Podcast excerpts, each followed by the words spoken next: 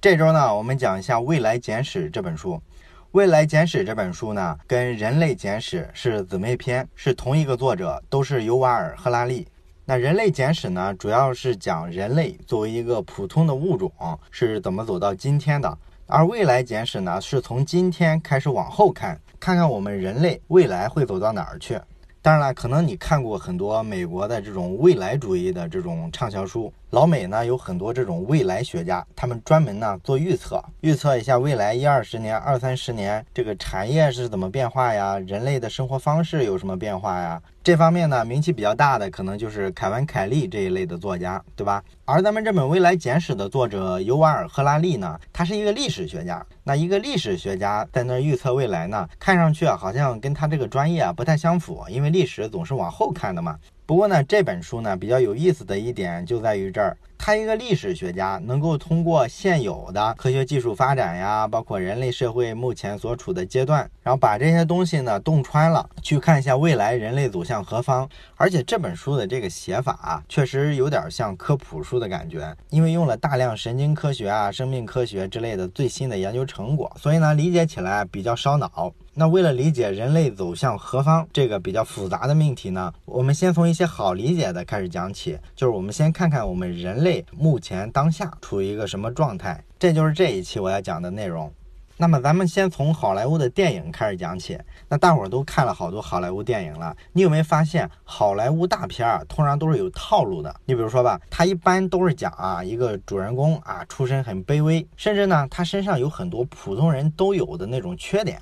然后一个偶然的机会呢，可能被迫走上了一条成为英雄的那么一条道路。然后中间发生了好多事情，最后呢，他渐渐发现了自己的使命，他做的这事儿的价值。于是呢，他的人格可能就升华了。然后后来怎么去打败大 boss，成为一个真正的英雄啊？这样的套路呢，大家都很喜欢。比较典型的影片呢，就是《功夫熊猫》，就是讲一个好吃懒做的熊猫怎么一步步成为神龙大侠的这么一个故事。那你说这个故事为什么要这么讲呢？为什么要把这个主人公刻画成小人物呢？其实你从感觉上一对比，你就知道，我如果不这么讲，不从一个小人物切入，而是直接跟你讲，我们为了正义，为了打败邪恶的敌人，然后一个百万雄师过大江的故事，给你这么一个宏大的故事，你会看吗？你肯定不会，对不对？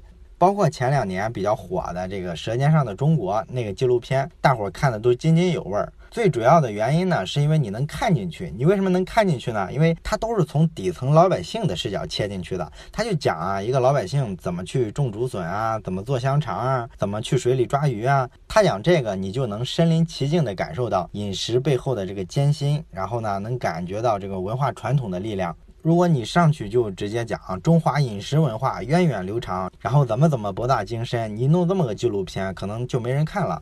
那我们看这两种逻辑的区别在哪儿呢？从底层，从小人物，从普通的个人切，最明显的一个作用就是让你体验更好。也就是说，它加入了很多个人的这个感受，能够让你体会到里边这个普通人的内心变化，对吧？我们人类呢，一直在这个个人感受上在追求一个更好的体验。这种体验多了之后呢，就形成了价值观了。你比如说歧视同性恋，现在来说就是政治不正确。不仅美国这样，可能你在中国公开场合谈同性恋不好，都会被好多人攻击，说你不开化。而你像美国这种表达更自由的地方呢，它甚至出现了一个很奇葩的现象，就是说你是一家公司的领导，有俩员工都表现不错，一个是同性恋，一个不是同性恋，那么你通常来说一定要提拔这个同性恋的人。为什么呢？因为你不提拔这个同性恋的人的话，别人就会攻击你，就会说你歧视同性恋。对你来说，这样压力就很大呀。所以呢，你就不如索性提拔这个同性恋的人。这样呢，别人不仅没法攻击你，还会觉得呢，哎，你政治正确，你比较豁达。所以这就导致呢，在美国做同样的工作，同样水平的话，同性恋的人呢，比异性恋的人啊提拔更快，收入更高。那你说不准歧视同性恋，它背后的价值观是什么呢？就是自由嘛，对吧？同性恋是他们的人权，是他们的自由，他可以这么选，只要他们没有伤害别人，那么别人就没有权利去干涉他们。这个就是成了今天啊，基本上来说通行全球的一个价值观了。那这个价值观背后的逻辑呢，也是刚才咱们讲的，就是说我们要理解同性恋，他作为一个人，他的处境，他应该有的一些主观的感受，我们要去尊重人家的感受，不能伤害人家。这就是说主流价值观里“自由”这个词儿的内涵，是对体验和主观感受的一种尊重。但是这个价值观说起来容易，其实来之不易，它不是一直就有的。咱们之前在《人类简史》那本书里，其实都讲了，就是在早先的时候呢，最早把人类凝结起来，搞出比较大规模的社会协作的，其实是宗教。那科学革命之后呢，科学因为发挥出了更大的力量，所以逐渐呢把宗教给压下去了。但是问题是啊，人类靠宗教这个巨大的想象力呢，维持了这么长时间的社会协作。那你把这么大一个想象的共同体瓦解了之后，你总不能出现一个真空吧？那这个真空得有东西去补上啊。什么去补上它呢？就是咱们现在常说的一个词儿，叫人文主义。咱们知道历史上有一个文艺复兴运动，这个文艺复兴运动呢，当时不管是说画家呀，还是文学作品啊，大伙儿其实都是往一个方向去努力，是什么呢？就是我们努力的放弃啊围着神过日子的那个时代，然后呢想办法进入到一个新时代。这个新时代呢，突出人的价值。你比如说，以前的画家画画画什么呢？其实都是国王啊，或者希腊神话里的各种神呐，总之都是些距离我们普通人特别远的一些形象。那到了文艺复兴之后呢，画家们就开始画一些普通人、普通的市井老百姓，力求真实。然后呢，把我们想象的重心啊放在人的主观感受和体验上。你看这种变化啊，就非常根本了，它根本上改变了我们现在所有人的人生。为什么呢？咱们打个比方来说，假设现在是十二世纪的欧洲啊，就是中世纪。那英国小镇上，假如说有个已婚妇女，她很喜欢呢去找隔壁老王跟他偷情。每回偷情完了之后呢，她回到家，她做家务的时候呢，她可能就会心里琢磨，她想我这么干到底是怎么回事？我应不应该这么干？这是好事还是坏事？我到底是个什么样的人呢？我应不应该继续？这些问题啊，可能就让她很痛苦。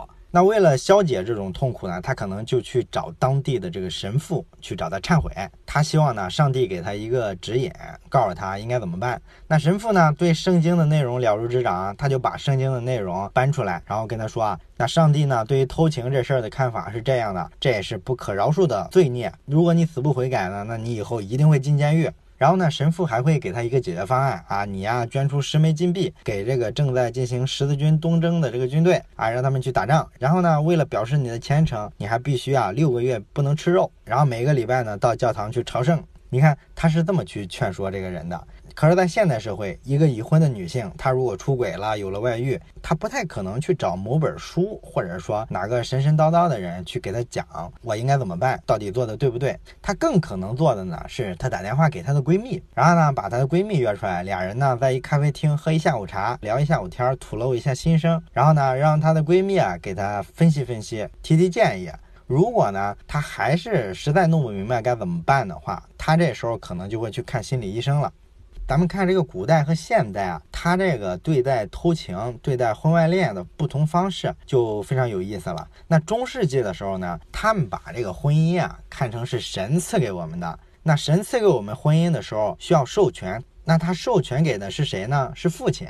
那父亲呢？根据自己的意愿，或者也有可能是利益，就给自己的孩子安排婚姻，就是包办婚姻嘛。所以呢，那这个婚外情呢，就等于说你明目张胆的挑战了神权和父权。那这在古代的这个婚姻制度下，就是大家不能容忍的。所以他就会说，这个婚外恋坚决不允许。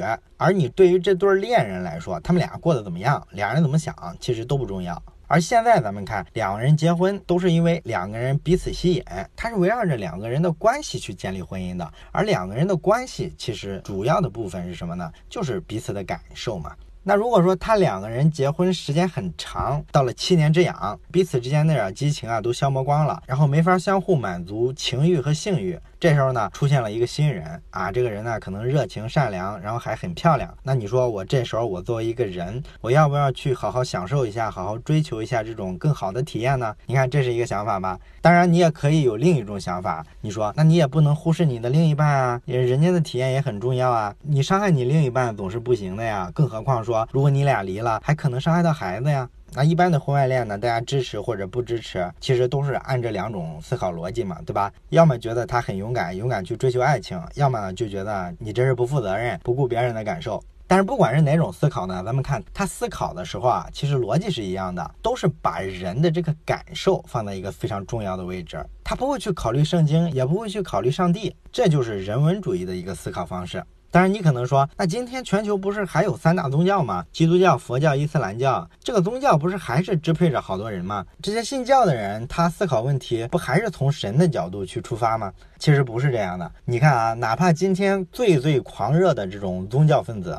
他呢，依然是用这个人文主义的思考框架在思考，在表达。你比如说吧，最近的这十年啊，在以色列同性恋的这个社群啊，他们每年都会在耶路撒冷的街道上举行一个同性恋的游行。那耶路撒冷大伙儿都知道，那地儿不太平，整天打仗。但是唯独这一天，同性恋出来游行的时候格外和平。为什么呢？因为当地不管是说犹太教啊，还是穆斯林啊，还是基督教，这一天呢，都有了一个共同的敌人。就是这帮同性恋的人，因为在这几个宗教的教义里啊，他其实都是抵触同性恋的。但是呢，今天的宗教分子啊，他反对的时候，他是什么说辞呢？他不是说啊，上帝啊禁止同性恋游行，或者是说圣经里说同性恋是不对的，而是怎么说呢？他会说啊，耶路撒冷是我们这个宗教的圣城啊，你们这些搞同性恋的，浩浩荡荡的穿过这个城市的中心，你伤害了我们的感情，你希望我们尊重你们同性恋人群的感受，那你们也尊重一下我们的感受，好吧？你看，他提的是感受，这是一个标准的人文主义的思考框架，对吧？他没有用神的逻辑去思考。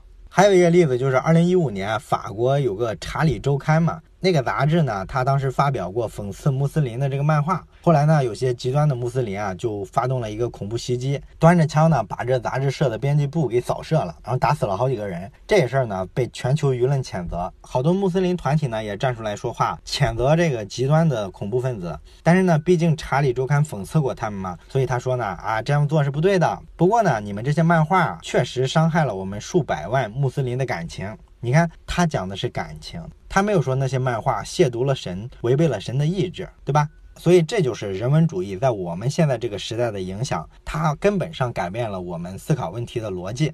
你可别小看这种变化，它影响可大了，不仅仅是说在伦理上、道德上，在很多其他地方，它都影响非常深远。你拿政治来说吧。咱们现在全球流行的就是民主政治、民主选举。那一个选民他为什么要支持希拉里而不选特朗普？一个主要原因就是他想顺从自己内心的感受，他觉得谁好呢，他就投下这个神圣的一票。你再比如说美学，你中世纪的时候，艺术其实是有客观的标准的。那什么是好的艺术？谁说了算呢？不是来看这幅画的人说了算，也不是画画的人说了算，而是神说了算。那时候啊，人们认为啊，艺术这个东西啊，应该追求高于人类的这个标准。那什么东西高于人类呢？那肯定就是去画一些超自然的东西啊。你比如说天神宙斯，你比如说天使，就是说大伙都觉得这个艺术啊，应该是由上帝来指引的，而不应该反映这个人事。但是你看今天的这个人文主义者，他们搞的艺术创作，他们追求的是什么呢？他就是追求人觉得是美的，那他就是艺术。最著名的就是一九一七年，法国有个艺术家马塞尔·杜尚，他买了一个非常普通的小便池，然后呢，他就宣布，哎，这个就是个艺术品了，给他起了一个名字，然后呢，就堂而皇之的放进了巴黎的博物馆里。你要把这作品丢给一个中世纪的欧洲人，都没人理你，人觉得你这不扯淡吗？这是哪门子艺术啊？但是呢，你放在现代人文主义的这个世界里呢，大伙儿就认为这确实是非常重要的艺术。而且呢，这个作品被认为是一个里程碑式的作品。现在全球所有的美术院校的这个教室里，基本所有的学生啊，都要讨论一下杜尚的这个作品。那美术老师，可能就会问大伙儿：“你觉得这是艺术吗？”然后有人说是，有人说不是。那讨论完了呢，老师一般都会告诉大家，艺术究竟是什么？我们怎么判断一个东西是不是艺术？其实很简单，只要有人认为这是艺术，那它就是艺术；有人认为是美的，那它就是美的。所以呢，这个小便池只要有人认为它是艺术作品，那就没有问题，它就是艺术。所以杜尚的这个小便池啊，今天它的复制品啊，出现在全球各大博物馆、美术馆、艺术中心里面，是非常非常重要的一个艺术作品。这事儿非常严肃，绝对不是搞笑。这是美术了，咱们再看市场，现在的市场啊也完全是被人文主义占领的。你看，在古代的时候，你要生产一个产品，它的整个生产流程是谁控制的呢？是工会。你作为一个个体的工匠，或者说你买这个产品的顾客，你是很难有机会表达你自己的意见，或者说你对这个产品是个什么品味，你都没有说话的份儿。然后工会决定了什么是好面包，什么是好的面包师傅。然后呢，歌手的工会呢就决定了哪些歌是高尚的，哪些是垃圾。那王公贵族和议会呢，又控制了工资和商品价格。有时候呢，他真的会逼迫老百姓去购买一些特价的商品，然后这些商品的价格和数量呢，也不是老百姓决定的。你要放在现在自由市场里，这个状况简直太搞笑了。怎么可能有人有这么大的权利呢？现在的市场，你说消费者想买一辆车，我要买奔驰啊，还是买宝马啊？这个谁说了算？当然是他自个儿说了算了。然后这个跑车啊它应该有什么样的造型？这个也是市场说了算，消费者说了算。某个造型大家都喜欢，那汽车厂就得把车造成那个形状，设计师也必须迎合大众。没有哪个生产商或者政府敢说，我强迫大家必须买这一款车，你们必须喜欢这个造型的车子，这个不可能发生。大伙个人的感受比什么都重要。还有一个更典型的影响，就是在教育制度上。我们以前教育制度啊，它的所谓的教育的意义、教育的权威，其实都来源于外部。也就是说呢，你教育的重点啊，其实是顺从，你就去背诵圣经的经文就完了，或者研读一下古老的传统。那老师教学生的最重要的东西是什么呢？其实就是让学生去背出来亚里士多德呀、所罗门王啊这些远古的人，他们怎么回答或者怎么看待某个著名的问题。那现在的人文主义教育呢，它是鼓励学生自己思考，你自己的想法比啥都重要。你知道亚里士多德、所罗门王对政治、对艺术、对经济有什么看法？这个当然不错，但是真正的重心都不是这些，真正的重心是你内心怎么看。所以呢，不管小学、幼儿园、中学还是大学，你随便找个老师，你问他你教的是什么，他都会告诉你啊，我教的是历史，我教的是化学，但是我最想让学生学会的是如何思考。那你像我本科就学历史的嘛，那我就记得呢，我那个本科毕业的时候写论文，那我老师直接就跟我说，你呢也不需要什么学术创新，那毕竟本科生嘛，你们也提不出什么特别新的观点，你只要写好一个文章，按照学术规范去写，然后呢能够自圆其说，证明你的论点就行了。重要的是证明一下你自己的看法。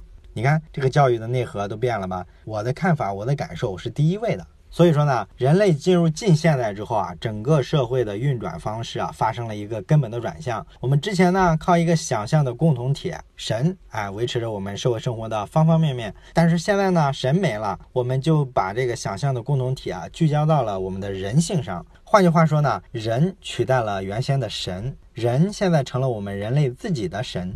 当然了，围绕主观感受啊，还是会形成几种不同的流派。你就拿刚才咱们聊的这个婚内出轨这个事儿，那有人觉得呢，你既然不爱了，那么就顺从你自己的感受，结束这一段感情，重新开始。这个呢非常勇敢，值得为你鼓掌。那也有人觉得呢，你不能伤害别人啊。如果说给你的配偶啊或者孩子造成伤害的话，那你就应该优先考虑他们的感受。还有人可能会跟你说：“哎呀，别想那些有的没的，想不明白就别想了，顺其自然吧。”你看，这些都是从人的感受出发的，但是他思考的方向不太一样。所以呢，这就是说，后来的这整个的人文主义啊，它后来就出现了一种分裂，产生了三种不同的思想。第一种就是说，你自己的感受最重要。那围绕这个想法呢，形成了一个自由人文主义，这个就是简称自由主义了。他是说呢，你的个人的意志比什么都重要，你有自己的自由意志去选择自己觉得更好的生活方式，不用在意别人。你就像咱们前面讲的自由市场经济，市场经济肯定就是自由主义的，因为他的眼里呢，顾客一定是对的。为什么顾客是对的呢？因为顾客是为自己的感受负责。那你只要让他觉得舒服了，他就会买你的东西嘛。这个商业逻辑呢，本质上就是尊重顾客的自由选择和自由意志。但是问题在于啊，十九世纪到二十世纪的时候，又出现了另外一种人文主义，叫社会人文主义，简称社会主义。那社会主义，咱们中国人就熟的不能再熟了。它本质的内核肯定跟自由主义是一样的，都是重视人的感受。你比如说，社会主义的伟大导师马克思，他为什么反对资本主义啊？因为他觉得资本家啊，用童工啊，让十来岁的小孩在这个烟雾弥漫的工厂里啊工作十二个小时，这个是剥削压榨劳工。那你说为什么这么干是错的呢？因为很简单，你让这个孩子不舒服嘛，这个孩子的感受不好。所以这个关注的点还是一个人文主义的点，但是呢，它跟自由主义不同的地方在哪儿呢？就是你人文主义啊，老强调个人的感受，可是你个人的感受如果跟其他人的感受发生冲突的时候，你该怎么办呢？你眼光如果老盯着自己内部看，那你不就很容易形成一个民族主义吗？因为你们这一小撮人都注重自己的体验，那人家隔壁那个民族的体验跟你们不一样，你们就跟人冲突吗？你像十九世纪的时候，很多民族主义确实都是被个人主义煽动起来的。那很多民族主义者呢，就光顾着排外，而社会主义呢，它强调集体的作用。这个咱们中国人都知道嘛，咱们从小都生活在集体主义之中。你自由主义者老是强调自己和自身的这个感受，但是你忽略了别人。你要知道，你自己的行动其实会影响到别人的体验。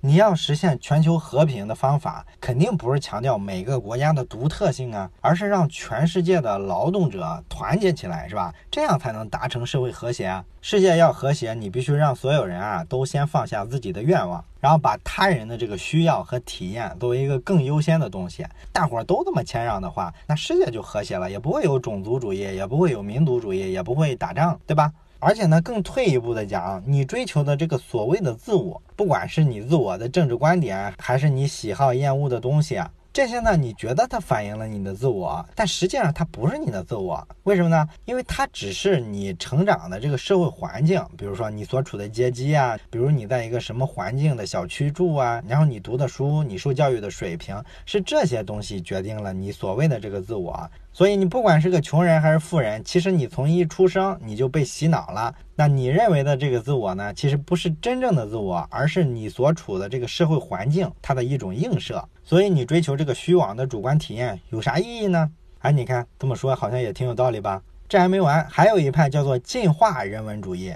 哎，这派什么意思呢？他就是说呢，把达尔文的进化论思想啊用到这个人文主义身上。他认为呢，这个冲突啊是福不是祸。它是一个自然选择推动进步的一个结果。那你看有些人啊，他就是比别人优越，你不能说你的体验跟我的体验同等重要，所以我们都应该得到尊重。哎，不是的。那有些人他就是比你聪明啊，他做事就比你大，所以他的体验应该得到优先的安排、优先的尊重。你说爱因斯坦和贝多芬，他的这个个人体验比一个酒鬼的个人体验，那肯定是更有价值啊。你们说这两者还是平等的，你这不是很搞笑吗？所以呢，他们就认为啊，人类的所有的冲突战争其实是非常有必要的，因为这就是一个洗牌的过程，让更优秀的人胜出。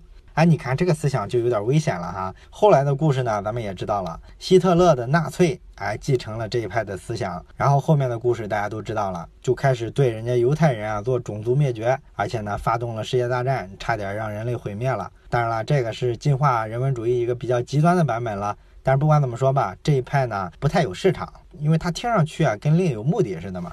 然后呢，整个二十世纪呢，这三派人文主义的思想啊就不停的交锋。然后每一派在政治上都形成了一些势力，你比如说自由主义，就是欧美发达的资本主义国家嘛，他们信这一套，搞自由市场经济，搞民主政治。然后呢，社会主义呢，就是咱们后来知道的社会主义阵营，苏联、中国、东欧这些国家信这个。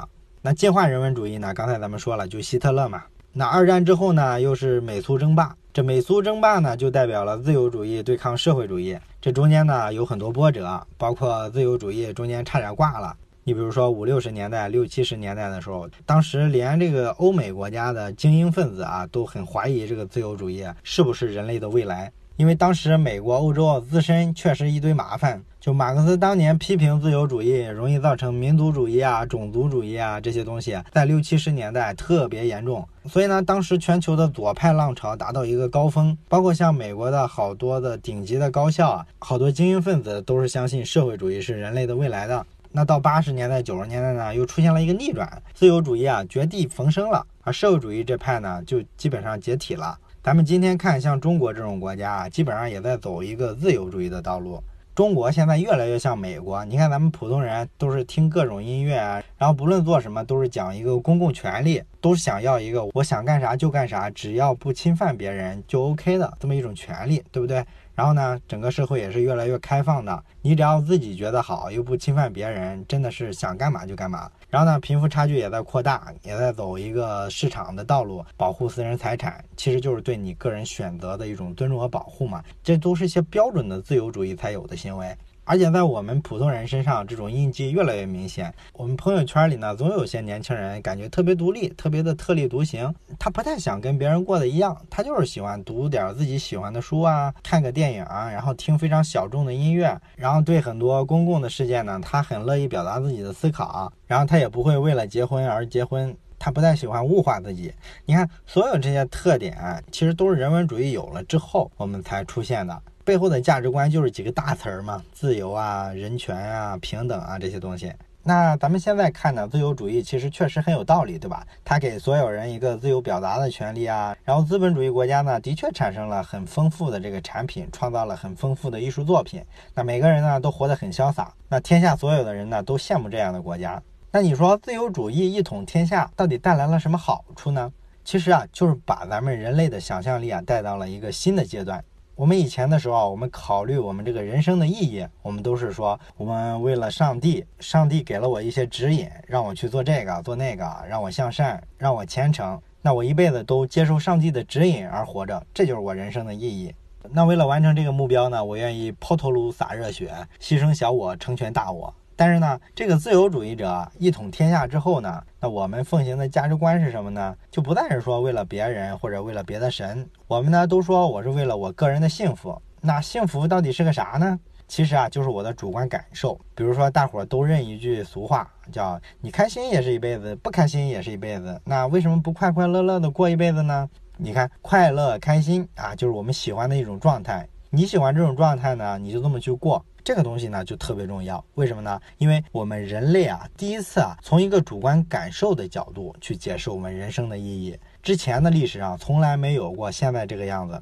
我们现在呢把人生的意义，不管你归咎到说我为了亲人，还是为了我爱的人，还是为了事业有成，获得一种成就感、荣耀感，所有这些东西，我们都认为这是我的主观意愿，由我的自由意志去支配。我想成为这样一个人，然后呢，我就成为了这样一个人，这就叫幸福。我们就第一次有了这种支配自我命运的感觉，对吧？